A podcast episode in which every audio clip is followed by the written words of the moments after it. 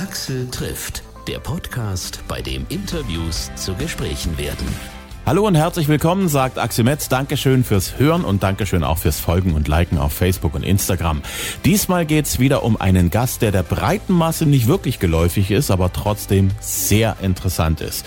Tony Mogens hat schon ganz früh in der Kindheit angefangen, Musik zu machen und ist wohl einer der ganz seltenen Fälle von Newcomern, die verrückt genug sind, als Debütalbum gleich mal ein Doppelalbum auf den Markt zu bringen reden wir drüber. Über den Werdegang und überhaupt alles, was interessant ist an dem Menschen und Musiker Tony Mogens. Du bist Wunderbar. sehr früh zur Musik gekommen. So viel weiß ich schon. D das stimmt. Wann war das? Ich glaube, das allererste, die allererste Verbindung war über meinen Bruder. Der hat äh, Klavierspielen angefangen, ich glaube mit sechs oder sowas. Und ich war dann schon immer mit dabei. Also er ist zwei Jahre älter als ich. Also ich glaube, die erste Verbindung mit Musik war dann bestimmt schon mit vier Jahren oder sowas, wo ich im Unterricht mit dabei war. Und ähm, dann irgendwann ist es, glaube ich, auch so, dass man natürlich das Gleiche machen will, was der große Bruder macht. Und das heißt, ich habe bestimmt auch schon dann mit vier oder fünf saß ich erstmal am Klavier. Äh, und so hat sich eigentlich das Ganze entwickelt, weil ich einfach immer Spaß dran hatte, Musik zu machen und irgendwo drauf rumzuklopfen oder rumzuspielen. Mhm. Und äh, genau, vom Klavier war es auch dann zum Schlagzeug nicht weit, weil ich immer schon Kochtöpfe kaputtgeschlagen hatte, beziehungsweise die Kochlöffel dazu. Und äh, ja, der erste eigene Song, wo dann auch so, glaube ich, für mich ähm, sich dieses, ich möchte Musik auch irgendwie beruflich machen oder ich möchte es weitermachen, ähm, das kam mit meinem Abi-Song. Ich habe zum Abitur habe ich, mir, hab ich mir einen Song überlegt und das war mein erster eigener Song. Und äh, da ging das Ganze dann, glaube ich, so richtig los. Das ist schon verrückt, äh, wie sich sowas offensichtlich schon in den Genen widerspiegelt. Weil es gibt ja viele, viele Eltern, die sagen, Mensch, mein Kind, und da müssen wir ein bisschen Musik, damit unser Kind sich möglichst vielseitig entwickelt. Ja. Und dann erlebt man gerne auch mal so Momente, wo das Kind dann halt wirklich dann sagt, wisst ihr was, also liebe Eltern, ich, ich möchte das nicht mehr. Das war nicht verkehrt, aber ich will nicht mehr. Und dann gibt's welche, die sich den Kochtopf ins Kinderzimmer zerren und ein paar Kochlöffel und dann muss dort Alarm sein. Und die lassen ja. auch nicht locker.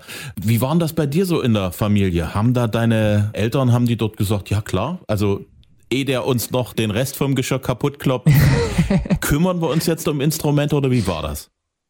Ja, tatsächlich. Also ich habe dann, ich habe dann relativ früh kam es dann, dass ich, dass ich eine Trommel bekommen habe statt, statt einem Kochtopf. Und ich hatte wirklich dieses Riesenglück, ähm, dass ich im Industriegebiet aufgewachsen bin. Also ich bin, äh, ich bin aufgewachsen, im, was quasi Wohnung war über den Betrieb von meinen Eltern. Und das hat natürlich den Vorteil, dass da Lautstärke nicht ganz so schlimm war. Also ich konnte wirklich ähm, den ganzen Tag über Krach machen, auch in der Wohnung, und es hat dort niemanden gestört. Wir hatten sogar einen Nachbar nebendran, ähm, der hatte eine alte Spedition und äh, war nicht mehr ganz so, also hat nicht mehr so gut gehört und hat immer rübergerufen, ich soll lauter Schlagzeug spielen, damit er auch noch was hört. Also es war eigentlich das, die perfekte Umgebung, um sich quasi so musikalisch erstmal auszutoben ähm, und auch zu finden, was einem wirklich Spaß macht, weil ich glaube, äh, jeder, der mal angefangen hat, ein Instrument zu üben, der weiß, dass es am Anfang meistens noch nicht so schön ist, da auch zuzuhören. Ja, klar. Und äh, die Phase, die Phase war dann ganz gut, dass da nicht so viele Leute um einen rum waren. ja gut, also äh, ich sag mal so, wenn, wenn ein Kind ein Instrument spielen möchte, Geige ist ein bisschen schwierig, aber oh, ansonsten, ja. ich habe mir da auch so, als meine Tochter dort der Meinung war, jetzt muss ich Querflöte lernen, das mhm. ist ein tolles Instrument, habe ich mir gesagt, naja gut, wird's mich stören oder nicht? Und ich habe festgestellt, ja. die hat da irgend erstmal die ersten Wochen damit versucht, Töne rauszubekommen aus der Flöte und dann kam irgendwas. Es hat mich nie gestört. Ja. Ich fand aber auch, äh, weil du Flöte ansprichst, ich finde das spannend. Wir mussten in, im Musikunterricht, das ist ja in der Schule, also bei uns war das so, wir mussten in der fünften Klasse, mussten alle Flöte lernen. Und äh, ich hatte auch nach meinem Abi kurz überlegt, äh, Lärm zu studieren. Und dann haben mich immer sehr, sehr viele gefragt, warum ich nicht Musik auf Lärm studieren wollte. Aber das kam für mich eben nie in Frage, weil ich weiß genau im Musikunterricht, diesen Zwang, dass dort alle dieses Instrument lernen mussten, auch wenn sie es gar nicht wollten. Das fand ich schon immer ganz, ganz schlimm, weil ich genau wusste, ich liebe Musik, aber ich wollte zum Beispiel in dem Fall da auch nicht einfach Flöte spielen und das hat einfach nie funktioniert. Und da gäbe es auch für mich nichts Schlimmeres, als Kinder eben dazu zu zwingen, irgendwas dort zu lernen und dann auch noch nach Noten oder so. Weiß ich nicht, wenn es einem nicht liegt, dann finde ich das bei Musik, wenn es so ein Herzensding ist, ganz schlimm, jemandem zu sagen, du musst das jetzt machen. Weil es im Lehrplan steht. genau. Bei vielen ist es ja immer so, also entweder ist der Sport das Ding, was einen jeden Tag aufrecht hält, wenn man aufwächst. Bei anderen ist es die Musik, wieder andere kümmern sich um Theater oder solche Sachen. Und das ist meistens immer so, dass man irgendwie so eins hat. War das bei dir auch so, dass du wirklich Musik machst oder, oder bist du auch so ein bisschen zweigleisig, dass du sagst, also Musik schon, aber Sport ist auch mein Ding? Also Sport war für mich extrem wichtig. Ich bin auf dem Sportgymnasium sogar gewesen. Also ich habe ähm, Abitur im Leistungsfach Sport auch gemacht. Mhm. Es war auch eine super schwierige Entscheidung. Ich habe Fußball gespielt, sehr lange. Und irgendwann hat es halt, ja, waren es dann viermal die Woche Training und am Wochenende noch Spiel. Und als das mit äh, Musik dazu kam, musste ich mich dann wirklich irgendwann entscheiden, weil ab einem gewissen Level heißt es halt, ja, wenn du spielen willst, musst du auch immer da sein. Und äh, das ging dann halt irgendwann nicht mehr. Mhm von daher, ich habe aber auch den perfekten Moment, sage ich mal, für mich gefunden, auch den Sport quasi so nur noch hobbymäßig nebenher zu laufen, weil ich hatte nie eine, irgendwie eine Verletzung davon mitgetragen. Also da ist ja bei Fußballern nicht ganz so üblich. Da denkt man irgendwie, was kriegen die Bänder auch schon mal ab. Aber ähm, nee, ich habe mich dann für die Musik entschieden, weil ich gemerkt habe, es ist, äh, es ist sowas, ja, ich weiß nicht, es ist irgendwie was, was mich immer wieder glücklich macht und Sport kann ich aber auch einfach als Ausgleich auch zur Musik machen. Also es sind einfach diese, ist so eine perfekte Mischung. Ich glaube auch gerade, wenn man Musik, sage ich mal, so auch irgendwann vielleicht als Beruf ansieht, dann ist Musik auch noch als Ausgleich zu schaffen, manchmal vielleicht sogar schon fast zu viel und man, ich hätte da immer Angst davor, dann vielleicht sogar irgendwann den Spaß an der Musik zu verlieren, weil man es nur noch als Job ansieht. Mhm. Von daher glaube ich, wird mich auch der Sport immer noch weiterhin begleiten. Mhm. Du hast Fußball gespielt. Was war deine Position? ich habe einmal durchgewechselt. Ich glaube, ich habe angefangen äh, in der Verteidigung, dann ins Mittelfeld vor und immer war ich dann, am Ende war ich immer links außen. Also ich bin sogar schon fast immer mit, mit nach vorne gegangen. Hm. Ich bin halt so ein, ich bin so ein Läufertyp. Hat dir deine Erfahrung auf dem Sportgymnasium auch was gebracht für deine Musik? Und wenn was? Auf jeden Fall. Also ich fand's, ich bin gar nicht überlegen, ich fand immer, also ich finde Musik auf einem gewissen Level ist es auch ähm, auch eine Art Sport. Also ich merke auch, dass das gerade ähm, Laufen oder sowas, wenn man dann auf der Bühne ist und auch mal äh, da Vollgas gibt, das kann auch ziemlich anstrengend sein. Und ich merke dass selbst da, das hört man ja auch von, von anderen Künstlern, die sich sogar auch, auch also auf eine Tour vorbereiten, indem sie Sport machen. Mhm. Ich glaube, so eine Grundausdauer ist da nie ganz verkehrt. Und ähm, an sich die Schule zu sehen, was eben, also wir waren wirklich Leistungssportler, die dann eben auch jetzt das Ganze professionell irgendwie in der Bundesliga spielen. Ähm, für mich war das schon auch dann irgendwann, dass ich gesehen habe, okay, der Profi-Sportlerweg, der wird es bei mir nicht. Ähm, es macht total viel Spaß, aber ähm, ja, man sieht was eben, was die alle machen und dass ich da nicht hin möchte. Hm. Irgendwie so, ja. Ich finde das sehr, sehr spannend, was du da sagst, weil äh, ich habe mit Peter Maffei gesprochen, das ist schon ein Stückchen her. Und der ja. setzt sich zur Tourvorbereitung, der ist ja nur so äh, schon in einem höheren Alter mit so um die 70, der setzt mhm. sich dann äh, Wochen vorher regelmäßig aufs Rad und fährt dann immer größere Strecken, damit er sagt, ich habe dann, wenn ich dann dieses Training gemacht habe, und der macht auch Gymnastik und solche Sachen, das ja. braucht er, um die Show, die er dann macht auf seiner Tour, auch durchziehen zu können. Da sagt, wenn ich das, ja. wenn ich jetzt reinkomme, so eine halbe, dreiviertel Stunde Musik schaffe ich schon, aber danach ist dann die Luft raus und dann kann ich nicht mehr. Also muss ich mich vorneweg richtig fit machen. Ja, ich, es ist auch diese, man merkt es immer, das Schöne ist, man hat ja, glaube ich, immer auf der Bühne so einen so guten Adrenalinkick, der einem auch auf jeden Fall so eine, so eine Show komplett äh, durchpowern lässt. Aber ich glaube, genau, wenn man eben, wir waren leider bisher nur einmal auf Tour, dadurch, dass die letzten Jahre jetzt ja leider nicht so viel möglich war. Aber dieses wirklich mal mehrere Tage am Stück immer unterwegs zu sein, man hat dann auch meistens nicht so viel ähm, Phasen, wo man dann auch wirklich mal ausruhen kann. Das ist brutal anstrengend. Und ähm, ja, ich glaube, bei uns war dann, kam dann auch immer noch dazu, dass bei den Autofahrten quasi die Band auch selber fährt. Also auch dort ist äh, Konzentration immer gefragt. Und ich weiß noch, wir waren, wir waren da zwei Wochen komplett auf Tour.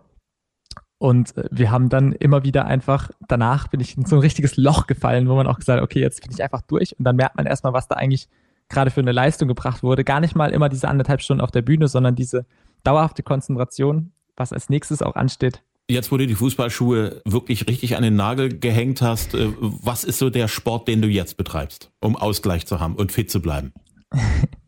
Ich gehe total viel laufen. Das ist echt, äh, es ist hier total, ich wohne seit, ich glaube, es sind jetzt knapp über vier Jahre, wohne ich in Fellbach bei Stuttgart. Und da ist bekannt für die Weinberge in der Gegend. Und da ist total schön, immer wieder joggen zu gehen. Das ist auch, glaube ich, meine kreativsten Phasen, wenn ich äh, laufen bin. Ich habe da irgendwie genug Zeit, um nachzudenken über alles Mögliche. Und Mhm. das Gute ist, wenn man, wenn man dann nach anderthalb Stunden zurückkommt und man weiß immer noch den ersten Satz, den man sich überlegt hatte, dann ist es auch ein guter Satz. Das ist immer mein, meine Songwriting, äh, mein Songwriting-Gedanke. Und ähm, ansonsten spiele ich hier total gerne Squash. Tatsächlich habe ich jetzt für mich entdeckt. Hm. Ja gut, das ist was schön zum Auspowern. Aber das mit dem Laufen ist schon spannend. Wir Menschen sind ja irgendwie gemacht, um große Entfernungen zu laufen. Ich weiß nicht, ob das jemals schon Wissenschaftler untersucht hat, aber Laufen kann, dadurch, dass ja Laufen wirklich das Denkvermögen irgendwie befördert, vielleicht haben wir deshalb so große leistungsfähige Gehirne, weil wir so viel gelaufen sind. Ja, also ich bin, ich würde auch, das ist, ich, ist für mich der, der beste Ausgleich und der beste ähm, Sport, um irgendwie nebenher auch, ähm, ja, einfach mal, einfach mal die Gedanken loszulassen und auch die, man spricht ja immer vom Läufer hoch, wo man dann Mhm. wirklich den Kopf kurz ausschält. Und ich finde das spannend, weil genau das ist eigentlich der Punkt, wo man danach, ähm, sag ich mal, wirklich komplett den Alltag kurz mal beiseite lässt und Gedanken hat für, für Neues. Hm. Das finde ich äh, sehr, sehr schön. Das ist also schön, wenn du wieder mal äh, neue Songs vorbereiten willst. Du gehst ein paar Mal laufen und kommst immer mit ein paar Songideen wieder. Genau. und kann mit gutem Gewissen danach auch äh, einen Kuchen backen und ihn direkt aufessen. Du backst selber, ja? Äh, backen wenig, ich koche einfach verdammt gerne. Das ist auch sehr interessant. Ich habe unglaublich viele Musiker kennengelernt in meinen ganzen Gesprächen, die gerne kochen. Und Kochen und Musik haben ja auch eine Menge Gemeinsamkeiten. Mhm. Am Anfang ist da irgendwie nichts, vielleicht ein paar Zutaten und dann macht man was und zum Schluss kommt irgendwas Schönes bei raus. Wenn man Ja, alles und auch- ordentlich gemacht hat. Und auch dort, auch dort finde ich äh, das Spannendste oder das Schönste, sich zwar was zu überlegen, was bei rauskommen soll, aber eben, ich, ich kann, kann zum Beispiel nach Rezept habe ich noch nie was gekocht. Weil das Schöne ist, man kann ja immer, beim Kochen kann man halt immer wieder probieren, beim Backen wird es immer schwierig. Ähm, aber deshalb finde ich, bin ich, glaube ich, eher so der Koch, der, der, der einfach mal drauf losmacht und am Ende schmeckt es oder es schmeckt nicht. Und wenn es gut war, dann macht man es nochmal, wenn nicht, dann nicht. Hm. Äh, Und wie du sagst, ist bei der Musik genau das Gleiche. Es gibt zwar vielleicht auch Musik äh, nach einem Rezept, aber die schmeckt halt immer gleich und die hört sich dann halt auch immer gleich an. Hm. Deshalb ist das äh, spannendere Kochen oder Musik machen halt das einfach mal drauf losmachen, neue Sachen auszuprobieren. Wo hast du das mit dem Kochen her? Von der Mama? Von dem Papa? Ich glaube eher von Mama. Papa kocht auch gerne, aber er hat es einfach immer ein bisschen weniger gemacht. Aber doch bei Mama gibt es immer gute Sachen. Was gibt's denn bei dir, wenn man, wenn du mal einlädst und sagst, so jetzt äh, zeige ich euch mal, wie gut's bei mir schmeckt? also ich mag ähm, eigentlich eher relativ traditionelle Sachen. Ja. Ja. Du hast ja gesagt, dein Bruder hat dich angesteckt mit der Musik. Was war denn Ja. das damals für eine Musik, mit der er dich angesteckt hat? Oh, schwierig. Es ist, ich glaube, wir haben beide so einen total breiten Musikgeschmack. Es war, vom Klavier haben wir beide klassisch gelernt. Ähm, ich kann aber mittlerweile überhaupt nichts Klassisches mehr spielen. Ich kann auch, ich gehöre, glaube ich, auch zu den Musikern, wo es auch einige gibt, gerade bei den Songwritern, die mit Noten gar nicht so viel anfangen können. Ähm, also ich bin da auch eher so autodidaktisch unterwegs und ähm, weiß nicht, habe wahrscheinlich so viel auf Tasten rumgedrückt und ausprobiert, dass es jetzt einigermaßen einfach die Finger wissen, was sie tun können. Hm. Mm, Ja gut, mangelnde Notenkenntnisse, das verbindet dich mit den größten und erfolgreichsten. Sir Paul McCartney kann das auch nicht. Ja, das ist auch das Schöne. Ich, ich will es auch. Ich finde es immer wieder ähm, spannend, weil meine Musikkollegen, die haben, also meine Band, Bandleute, die haben alle Musik studiert. Und ähm, die erzählen immer wieder, dass sie halt während den Spielen einfach immer im Kopf haben, was sie da gerade spielen und manchmal auch so hinterfragen, okay, gibt es da jetzt vielleicht noch andere Sachen, die besser sind oder was spiele ich eben da gerade für einen Akkord? Der klingt zwar spannend, aber dass man sich immer hinterfragt, was genau das gerade ist, das kenne ich halt nicht. Also ich habe selber irgendwie Songs geschrieben, wo ich manche Akkorde gar nicht sagen kann, wie die, also wie die jetzt genau heißen oder wa was ich da gemacht habe. Und äh, das finde ich auch so eine Freiheit, die ich, die ich schön finde, wenn man eben nicht immer ganz genau Bescheid weiß, was man da tut. Hm, Das ist so eine gewisse, eine kleine Unsicherheit, die man da drin hat in der Musik, die ja dann durchaus Magie auslösen kann, Auf jeden Fall. Weil man es halt nicht 100% nach Vorschrift ausführt. Ja, Hm. ich glaube auch, also viele, viele Songs entstehen ja auch einfach durch, durch Zufälle, vielleicht auch mal durch fast schon Verspieler, die man vielleicht mal hat und da denkt man, oh, das klingt aber eigentlich viel spannender als das, was ich davor gemacht habe. Ein Debüt-Doppelalbum. Ja, Sowas kommt ja auch nicht alle Tage vor. Das Warum stimmt. ausgerechnet als allerersten Gruß von dir ein Doppelalbum? Ich glaube, der Gedanke kam, weil ich hatte den eigentlich schon total lange. Ich wollte schon immer ein Album aufnehmen. Ich glaube, ich war auch, ich wollte schon viel zu früh ein Album aufnehmen, wo ich eigentlich noch gar nicht so weit war. Ähm, aber ich, das ist halt immer schwierig. Wann ist der richtige Moment auch, was zu veröffentlichen? Wann ähm, ist es vielleicht auch professionell genug und alles Mögliche? Ähm, bei mir kam das jetzt eigentlich vor anderthalb Jahren, also gerade Anfang, wo es dann mit Corona auch begonnen hatte, hatte ich schon festgelegt, ich will ein Album machen. Und plötzlich war halt dieses Jahr, was man noch so überbrücken wollte, da, ähm, dann da. Und ich habe schon immer Songs geschrieben. Ich habe, glaube ich, ich weiß nicht, über 50 Songs hatte ich zur Auswahl irgendwie für dieses Album und habe dann gedacht, okay, reduziere es jetzt so klassisch auf elf Songs oder zwölf Songs. Und habe dann aber gedacht, okay, ist eigentlich schade, weil wenn ich die anderen Songs jetzt nicht veröffentlichen würde, dann würde ich sie nie mehr veröffentlichen, weil ich genau weiß, ich schreibe dann neue Songs und alles, was ich neu schreibe, finde ich immer besser als das, was ich davor hatte. Und ähm, jetzt habe ich gedacht, es ist einfach mal der richtige Moment zu sagen, okay, ich, ich mache jetzt ein Doppelalbum und der Gedanke dahinter ist, ähm, es sind elf komplett neue Songs gewesen. Das sag ich mal so der Teil eins Und ähm, der zweite Teil, der ist jetzt auch gerade in der Zeit, wo man gar keine Konzerte spielen konnte, entstanden, in meinem Proberaum. Also das zweite Album ist komplett von mir selbst aufgenommen worden in meinem Proberaum. Und ähm, genau, wurde dann quasi nur noch danach ein bisschen überarbeitet, aber alle Instrumente sind da komplett nur von mir selber eingespielt. Und es war eigentlich so ein kleines, weiß nicht, ein bisschen Selbstbeschäftigung, aber auch einfach mal ähm, ausleben und die Songs so zu zeigen, wie ich sie schreibe. Hm. Also ohne dass da mehrere Gedanken auch von verschiedenen Leuten reinkommen. Hm. Und äh, es war auch, ich glaube, eigentlich kam die Entscheidung dadurch, dass ich mir ähm, vor einem Jahr, ist jetzt glaube ich her, ähm, mein erstes eigenes Klavier gekauft habe. Aber es war ein Klavier für 280 Euro von eBay Kleinanzeigen, was total verstimmt war, total geknarzt hat. Aber ich wollte einfach ein echtes Klavier mal wieder in dem Proberaum stehen haben. Hm. Und als wir das dann mit mikrofoniert haben und ich da mal ein bisschen ausprobiert haben, haben wir gemerkt, okay, das hat einfach einen ganz eigenen Charakter. Und genau dieses Klavier ist jetzt bei dem akustischen zweiten Album ähm, quasi immer im Vordergrund. Also es geht, es ist alles akustischer, es ist Klavier, Gitarre, ein bisschen Percussion oder Schlagzeug, aber alles sehr, sehr dezent und so, dass einfach der Song und die Aussage im Vordergrund stehen. Hm, das macht ja einen guten Song aus, dass selbst wenn man ganz sparsam instrumentiert, dass man die Kraft des Songs spürt. Genau, und es ist, ja, es sind auch, ich würde auch sagen, das erste Album, also der, der Teil 1 ist schon so die Songs, die vielleicht äh, ja nach vorne gehen, die irgendwie auch zum Mitsingen sind, die sich irgendwie auch zu mehr wiederholen. Das zweite Album sind schon auch viele, man wird vielleicht sogar schon fast sagen, manche ein bisschen äh, im Liedermacher, im Singer-Songwriter-Style, wo einfach eine Geschichte erzählt wird. Mit Geschichten, die ich jetzt halt irgendwie gerade die letzten anderthalb Jahre erlebt hatte. Hm. Und ähm, das ist halt das Schöne, finde ich, wenn man auch sagt, man macht ein Pop-Album. Äh, dieses Wort Pop ist halt mittlerweile so breit. Es geht irgendwie von Pop-Schlager zu Pop-Indie zu allem möglichen Pop-Rock. Und ähm, ich finde es schön, als Musiker die Grenzen so ein bisschen auszuprobieren. Mhm.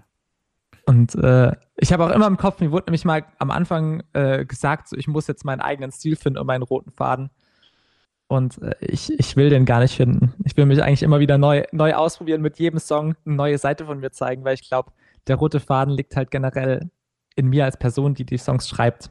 Ja, vielleicht bist du der rote Faden mit dem, was du jetzt als nächstes dir vornimmst. Und äh, ja, also die, die, die Chance, wenn man sich selbst überrascht beim Erzeugen von Musik, von einem mhm. Song, ist auch die Chance da, dass du die Leute, die deine Musik mögen, ebenso überrascht.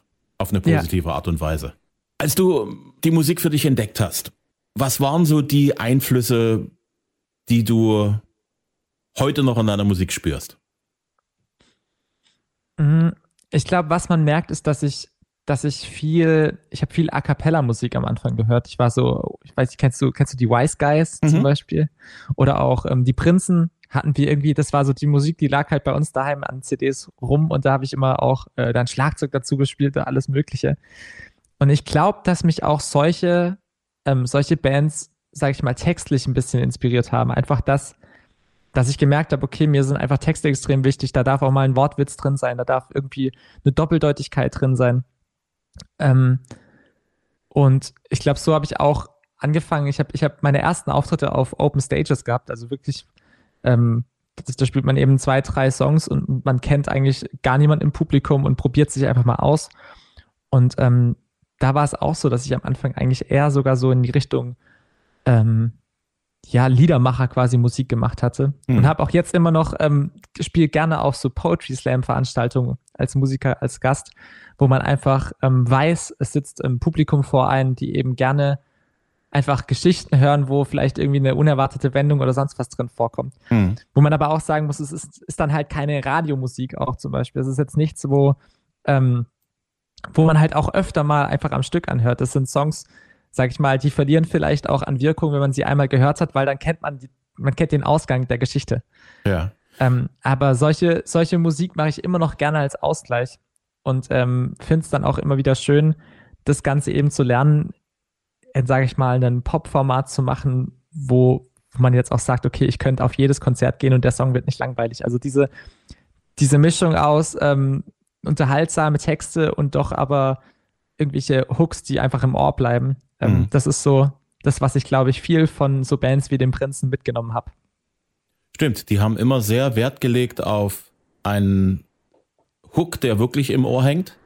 Ja. Und ähm, das haben sie mir auch äh, selber schon erzählt, dass es ihnen immer sehr, sehr wichtig war, dass die Texte rund sind, dass die Texte stimmen und dass sie da auch sehr lange da an der ganzen Geschichte feilen, weil ihnen ja. das so bewusst ist, dadurch, dass es A cappella ist, bleiben die Texte deutlich mehr hängen und wenn die dann so Larifari sind, dann äh, tut das der Musik nichts Gutes.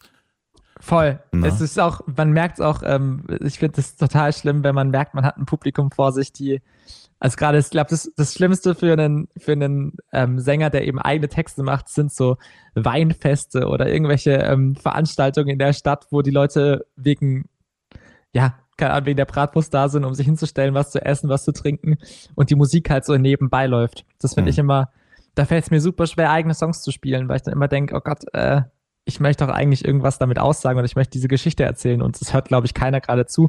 Mhm. Ähm, genau, von daher, da finde ich, äh, find ich das, das schön, wie ich das gemerkt habe, dass mir eben die Texte so wichtig sind. Mhm.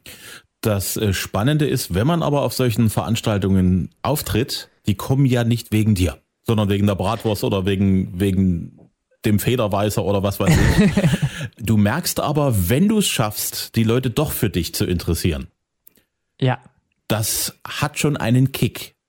Mhm. Und das schult, glaube ich, auch für später, wenn dann Leute kommen, die sagen, also ich möchte unbedingt zum Toni gehen. Den ja. möchte ich, das ist das Konzert, auf das ich mich freue. Die Leute kommen ja wegen dir und die hast du ohnehin gewonnen. Aber sich ein Publikum zu erarbeiten, das ist schon, schon ein, glaube ich, ein sehr wichtiger Schritt im Leben von einem Musiker. Das stimmt, ja. Hm. Dein äh, Debütalbum, das Doppelalbum wird So wie es ist heißen? Ja. Warum der Titel?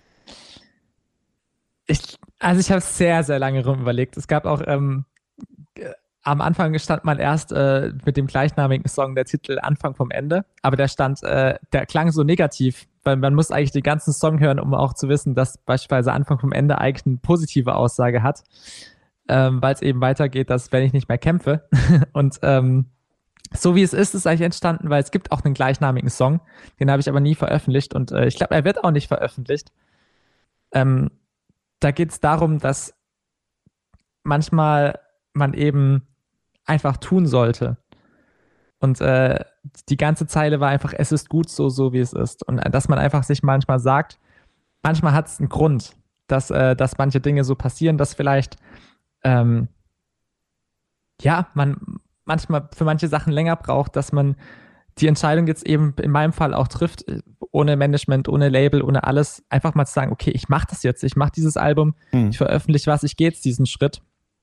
Und ähm, dann kam eben auch, hat es auch gepasst, weil ich gesagt habe, okay, jeder Song sagt irgendeine andere oder ist, ist irgendwie ein Teil von meinem Leben. Ähm, manche sind trauriger, manche sind äh, total positiv. Ich habe eben Songs, die viel irgendwie auf Wortwitz sind. Es gibt im zweiten Album, ähm, ja, gibt es auch irgendwie über Freundschaften. Das sind alles irgendwelche Beziehungen eigentlich hauptsächlich zu, zu Personen. Und es ist, es sind alles meine Geschichten und sie sind genau so, wie sie einfach sind. Und das am Ende hat es einfach gepasst. Ich habe auch diesen Punkt dahinter gesetzt, weil es ist, es ist ein aktueller Stand von mir, von mir als meiner Person, ähm, mein Jetzt-Stand und ich hoffe, dass der auf jeden Fall weitergeht. Das ist auch so mein Ziel. Ich möchte, dass es da noch weitere Alben gibt. Aber jetzt mit dem Album, mit diesen 22 Songs zeige ich, wo ich jetzt gerade bin. Mhm. Und ähm, ich glaube, man wird auch merken, dass das auch mit den Aussagen von den Texten, dass ich ähm, ja, dass ich so weitermachen will. Ja. Und ich eben schaue, dass ich jetzt einfach mit dem Jetzt-Stand ähm, einfach mal wieder einen Teil von mir zeigen kann, was ich mache, was ich machen möchte. Hm. Deine Single von dir weg. Ja. Erzähl mir die Geschichte. Wie ist es zum Song gekommen? die ist eigentlich ein bisschen gemein. Ähm, die, die, da geht es nämlich um Personen, wo man eigentlich mag, aber nicht so sehr mag, dass man sie immer um sich rum haben möchte. Mhm. Und äh, äh, es ging eigentlich darum, dass ja, dass man sich fast ein bisschen verfolgt fühlt. Also fast schon ein bisschen ähm, gestalkt und man nicht weiß, was man tun muss. Ja. Und die Leute wissen immer mehr von einem. Und das ist ja auch, ähm, also ich finde das jetzt verrückt, gerade im Künstlerleben. Ich glaube, man macht vielleicht 20 Prozent Musik von so einer Single und alles andere drumherum bedeutet, du musst äh, allen Leuten erzählen, dass du jetzt Musik gemacht hast und musst es vermarkten und musst auf Social Media dich zeigen und musst immer präsent sein, musst Fotos machen. Und ähm, man zeigt immer mehr Persönliches von sich. Und da ist eigentlich der Song sogar zum Teil noch fast das am wenigsten Persönlichste, weil man muss immer ein Gesicht dazu zeigen. Ähm, ja, und äh, ich habe manchmal das Gefühl, manche Personen kennen mich viel zu gut für das, dass wir uns eigentlich überhaupt nicht kennen. und, und das ist, äh, also auch wenn man dann, ja, wenn man bei Konzerten steht und man denkt, okay, krass, die wissen so viel gerade über mich. Ähm, das war so ein, so ein, ja, da ging es dann eben um, bei diesem Song darum, dass man wirklich das gemerkt hat, okay, ich komme manch, von manchen Leuten gar nicht mehr los, weil die schon so viel über mich wissen. Ich kann, ich kann mich selber gar nicht mehr eigentlich schützen. Mhm. Und ähm, ich habe aber versucht, im, in der zweiten Ebene im Musikvideo auch, ähm, der Song hat auch so ein bisschen eine zweite Seite, weil auf der anderen Seite bin ich eigentlich genau die gleiche Person, die auch mir selber manchmal, also die mich selber manchmal verfolgt, irgendwie in Gedankengängen, wo man sich zurückversetzt in andere Situationen oder ähm, wo man mit sich selber kämpft, was jetzt der richtige Weg ist. Mhm. Ähm, von daher habe ich da geschaut, dass ich äh, auch im Video zeige, dass ich so ein bisschen von mir selbst manchmal verfolgt werde in meinen Entscheidungen und äh, in verschiedenen Personen oder verschiedenen Charakterzügen von mir. Also es ist so eine, so eine Mischung aus, aus der Geschichte mit anderen Personen, aus dieser eigenen Erfahrung, dass man sich selber manchmal so quasi im Weg steht und nicht von sich selber wegkommt. Hm. Wenn du keine Musik machst, machst du auch einen Podcast, ne?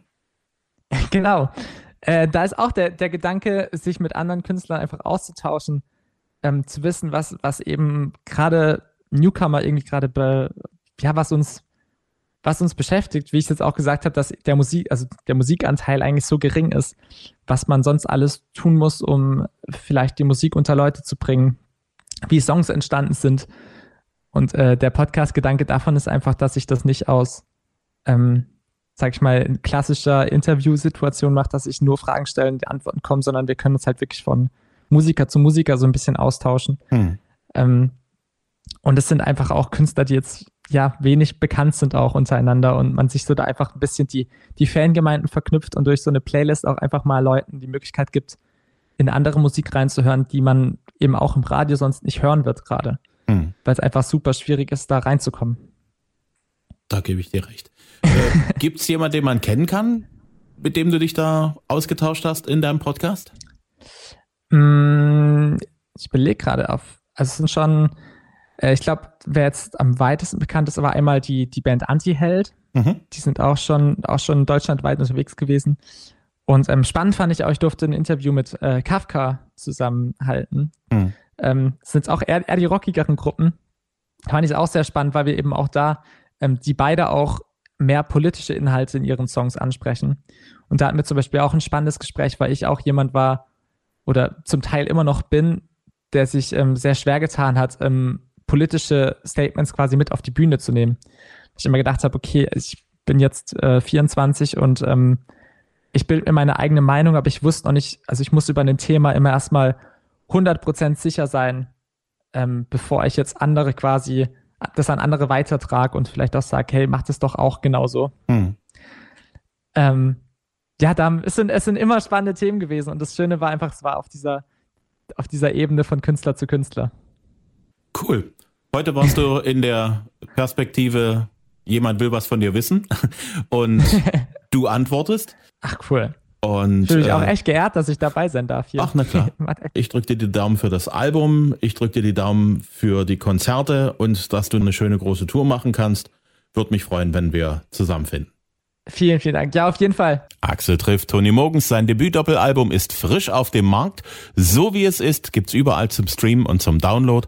Aktuelles von Toni erfahrt ihr auf Instagram und Facebook. Sein Podcast heißt Guten Morgens und das ist auch gerade frisch raus. Toni geht auf Wohnzimmerkonzerttour, die eigentlich ja im letzten Jahr stattfinden sollte. Am 11. März, wenn alles klappt, ist er in Reichenbach. Am 12. März in Zwickau. Alle Termine deutschlandweit auch auf tonimogens.de.